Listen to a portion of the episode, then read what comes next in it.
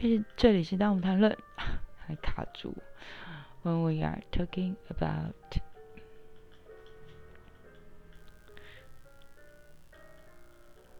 哎，好像不不得不谈，就是关于生病的这一块，嗯。可能会有人会以为说装病的人很多，其实我会说装病的人还真的比例上是真的非常非常少。为什么？因为有一段时间确实，嗯，我会去医院呐，会去疗养院呐，就是你不要问我为什么，我不会告诉你为什么，但是。那这个经验其实我想不不会有太多人有了，那所以我也我也会接触到医护啊，那也会接触到病人，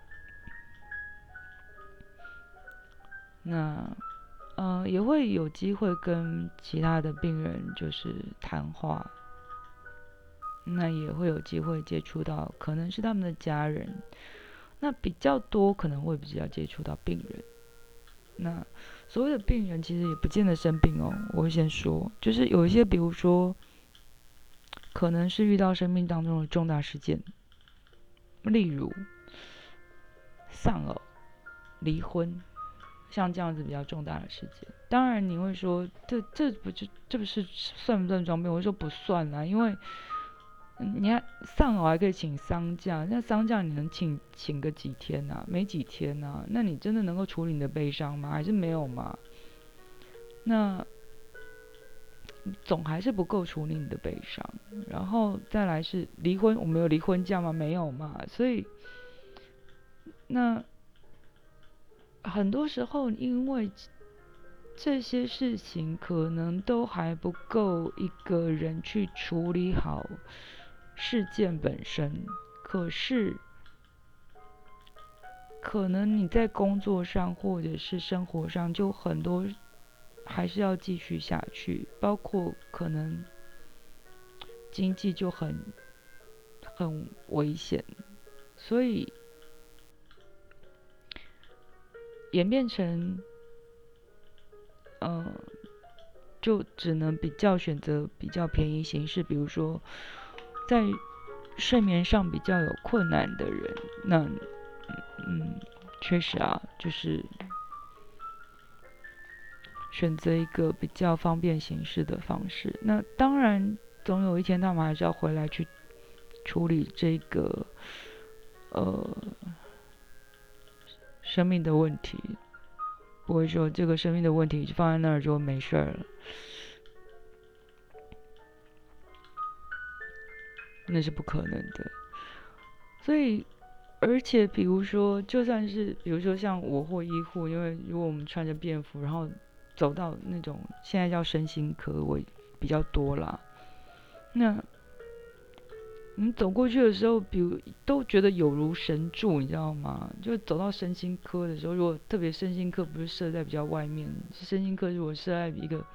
医院的比较深处，我就是说，像是疗养院，你如果搭公车要到疗养院的时候，你就会觉得说，你很妙哎，就是人家知道你要去那那个地方，或者是人家看看到你要走往那个地方的时候，你都会觉得说，呃，这个人就会投影那种异样的眼光，你就会觉得自己好像仿佛穿了一身盔甲，就觉得好像。神圣不就是比不要说神圣不可侵犯啦，倒是觉得就是那种，大家就会你知道闪开，完全离你很远，对，完全不敢接触你，就觉得啊，这个好像有毒一样，就是一个污名化的一个概念呐，所以他们会离你很远呐，所以连医护都会觉得说这这个状况蛮好笑的。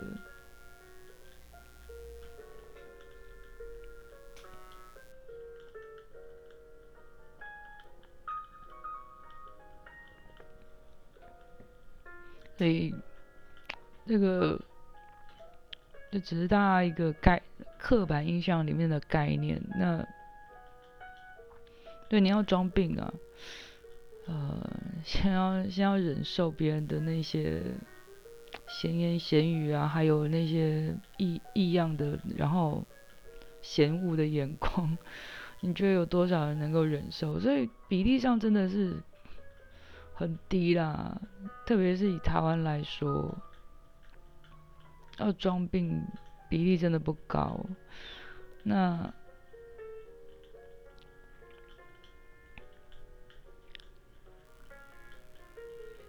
所以不能说完完全全没有，我不会说完完全没有，只是说比例上是真的没有那么高。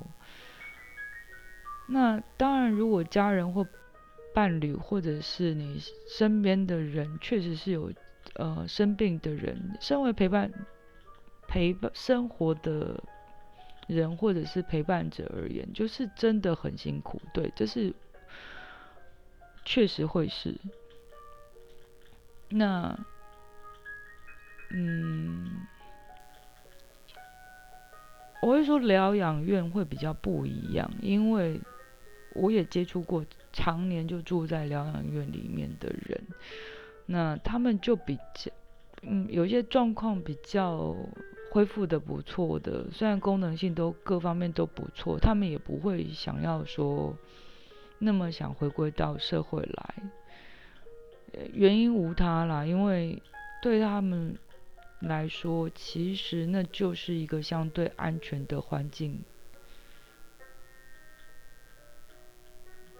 嗯，对，可能跟我聊起来，他他我就觉得他蛮好聊，他们就蛮好聊的。他们可以很自在的说话，他们也可以聊聊天，然后，但偶尔状况不是很好的时候，他们也也就自己又乖乖的回去病房里面。但是，但是还是大部分都还是有，还是有恢复到状况不错的时候。已经，我遇到最住最久的大概是超过三十年，对，真的超过三十年。那你你真的问他就。他不想啊，他不想出来了。他觉得那就是相对安全的，对。然后，嗯，家人甚至就为他就存了一些钱。他也很明白的告诉我说，家人就真的帮他存了一些钱，一直到他老的，他又讲的很白啦，就等于说把他的棺材本也都存好了，就是他。不会再出来，他一辈子单身，对，嗯，那是另外一个很悲伤的故事，这样子。然后，呃，如果说大家其实没有这样子接触的经验，我会说，其实，嗯。你要跟病人接触的风险，我会说你们还是 还是最好是请教专业一下。虽然说我我不会说所有的专业都真的很专业，这样说会不会很奇怪？因为专业有几种方式，因为专业你你。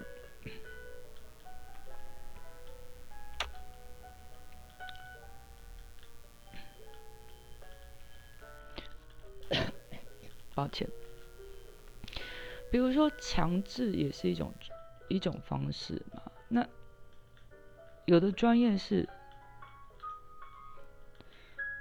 药物也是一种方式，另外一种是他可能看这个病，他跟这个病人，我觉得很多，因为说实话，其实很多病人跟很多医病关系其实都很难很很长久。这是一个台湾的状况，所以医病之间的关系有没有建立到一个信任，很不容易，真的很不容易。就是医病关系常常不长久。这老实说，就是病人也很容易依赖药物，就是我有药就好了，嗯，不太管医生讲什么。然后，那又很多时候其实，嗯，你不要忘记，我们现在的医生医医护也必须说，就是很缺乏，所以那个看诊的时间哦，就是嗯不是很够，你知道吗？就是我遇过有一个。听听闻有另外一个医生看到看，你知道从中午看诊看到晚上一点多，那完全破纪录这样子。加油啊！因为不是啊，不是不是加油，而是医师们加油，是因为。像这样子有热忱的医师，其实真的是不多的。可是，即便这样有热忱的医师，要跟病人建立起一个信任关系，也是很不容易的，不见得容易，不见得容易。因为病人愿不愿意坦诚的描述自己的事事情，那也是另外一个问题。好。所以，这就很很多很微妙的细节在里面。所以那样的陪伴，然后你加上你遇到是病人，然后遇到你，我举一个例子好了，我就真的遇到过一个女孩子，就算是自杀未遂啊，就吞了。清洁剂，OK，我我我完我选择接受他的说法，他就是看完整之后没多久，大概下午下午傍晚的时候打了个电话给我，嗯，为什么是那个时间我不晓得，因为他应该是看完整的，如果是以那个时间点，所以他大概是四点多打电话给我。然后他就说他看完整了，我说哦，但是他声音怪怪的，所以他说他看完整了。我说看完整了，嗯，然后呢，发生什么事了？因为我就觉得那不对啊，他不会看完整，他打打电话给我。那这这个女孩子三十几岁，结婚了，有小孩，然后我就说，这那发生什么事了？他说他在医院附近，他在散步。我说散步，嗯，医院附近有什么好散步的？因为我知道那个医院。然后他就说，他刚刚买了一个清洁剂喝下去了。我说，嗯，我也没有大吼大叫，因为我没有，我没有什么好能大吼大叫的。然后我就问他说：“那你离医院很远吗？”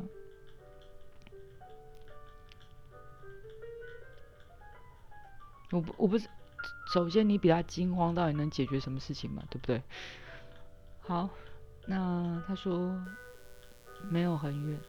然后我说：“那你走得到吗？”因为那医院附近的路很复杂啦。说实话，因为如果要去医院附近要捞他。嗯，我怕不好捞。我说你能走到医院吗？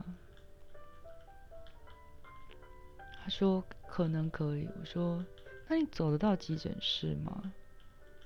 他说应该可以。我说好，我现在出发，你到医院急诊室等我。如果你走不到医院急诊室，你请路上的任何人。你请他打电话给我，好不好？我手机开着，但是我身上钱不够，所以我二话不说，我就打电话给我同学，我就说：“同学，赶快，因为他住的离我最近。”我说：“快，走，我们去医院。”然后他说：“干嘛？”我说：“救人去。”还好我那同学当天没事，然后我们就急急忙忙就冲过去。还好他人真的就是他就蹲在急诊室门口，那我们赶到的时候，其实也不到半个小时啊，大概就二十分钟赶，算是大概大概算二十分钟之内赶到，因为同学还要冲过来，然后我们再冲过去，医院没那么近，然后那时候又刚好遇到，算是呃对，算是遇到下班时间。好，所以到急诊室的时候，大概就差不多就是五点左右，嗯，很尴尬，捞了他的健保卡挂号，跟挂号台解释一下什么状况，还好还蛮快就挂上号，然后呃那个医护也就让他躺上床，然后。说实话，大部分东西问不出来。然后检查的检查，那是呃，大致上检查出来是说伤的并不是很严重，但是好，接下来麻烦了。也就是说，食道胃的灼伤不严重，是有受伤，但是不严重。可是问题是。接下来的肝啊、肾啊这些其他的，你知道排解解的排排毒的这些，你知道分解毒素的这些脏器，我们就完全不晓得有有哪些影响，因为你要去综合也有问题，所以好就只能安排住院去观察了。那问题是住院，哎，我们都不是家属啊。那问题是他的状况好像他还不能自己签好，家属，好吧，这下好了，只只好联络他先生。嗯，我就只好跟他说。没办法，我说手机交出来。我说这个没办法，我不能帮你签喽。我说请他来签个名啊，那个没办法啦，对啊，这个名真的是。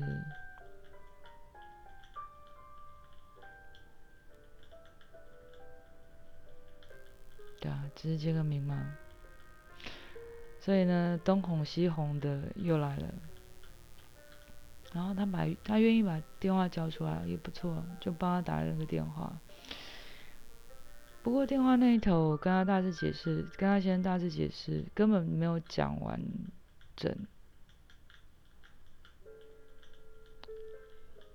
算是三言两语交代，根本没有讲完整。他现在就呛了一句，但是真的是用呛的说：“我很忙哎。”我在忙，没空了。然后我就嗯，哦，嗯，嗯，其实他就已经挂掉电话了。然后我在那，嗯嗯嗯，然后我就看那个女孩子躺在病床上，我就还在演呢。我当然是在演呢。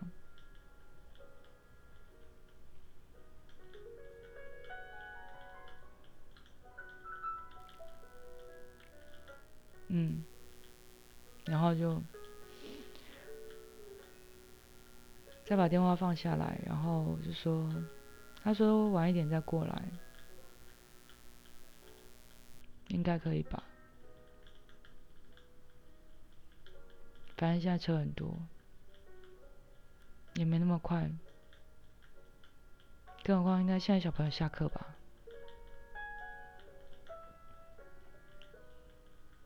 先处理一下小朋友嘛，好不好？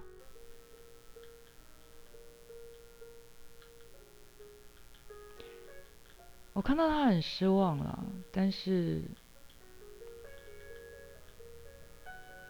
那个失望总比我告诉他真的实话来的好。他现在出现的时间是晚上十二点接近。一点了，中间趁这个女孩子没有注意的时候，我又打了几通，其实他先生完全没有接，中间完全没接。然后等他先生出现的时候，然后医护把那个女孩子推到外科病房的时候，我很火大，我是很火啊，我是很火。然后我就跟他先生说：“你搞清楚，我跟我同学。”在这里等了，从下午等到现在。这是你太太，就算你不把她当做你太太，麻烦你，请你记住一件事情：这这个人是你的小孩的妈妈。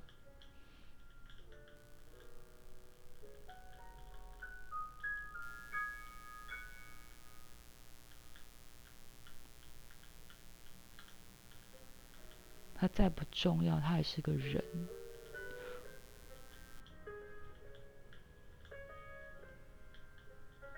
然后我很生气，我就跟我同学说：“我们走，我们就走了。”你觉得这六六六七个小时的哄骗，你觉得我们花多大力气？当然非常花力气，而且我们在医院里面急诊室。他一下好一下坏的，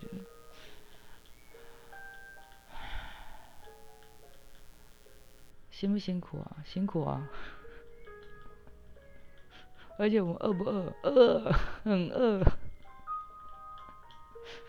又不敢吃，你知道吗？我叫我同学先去吃饭，因为我是还可以啊，我还忍，我还可以忍受，但是我就叫我同学先去吃饭。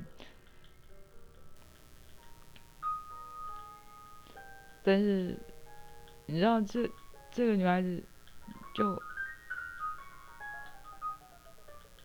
她就她就不能吃东西，要不然呢？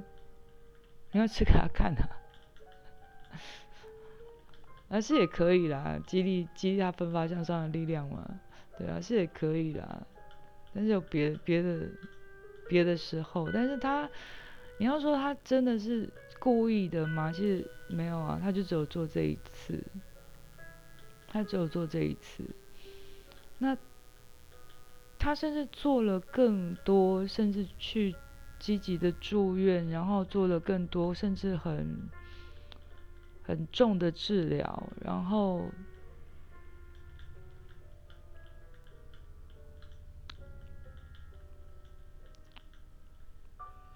嗯。他并不是很想生病啊，只是说，好像有，其实有很多有别的因素啦。我只能说有别的因素是，嗯，让他框住了自己这样子。那好像越框就越多，越框就越多，越框就越多。当然，就后来因为搬家又换电话，搬家换电话，就越来越。就，呃，反正也人来人去，这也很自然的事情，就失去联络。这只是说，嗯，我会说，并不是每一次都会这么这么的幸运，所以并不是每一次。我只是说，还要再强调一次，就是。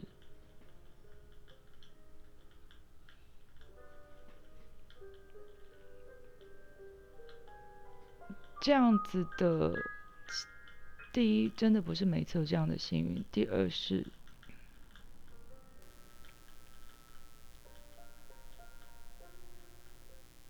他想活下去这件事情，跟他的动作并不相违背。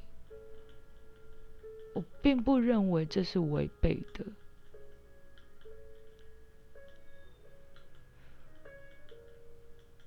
我认为他只是痛苦到某一种程度，他觉得很无助，所以他做了那样的动作，跟他想活下去这件事情，我并不认为相违背。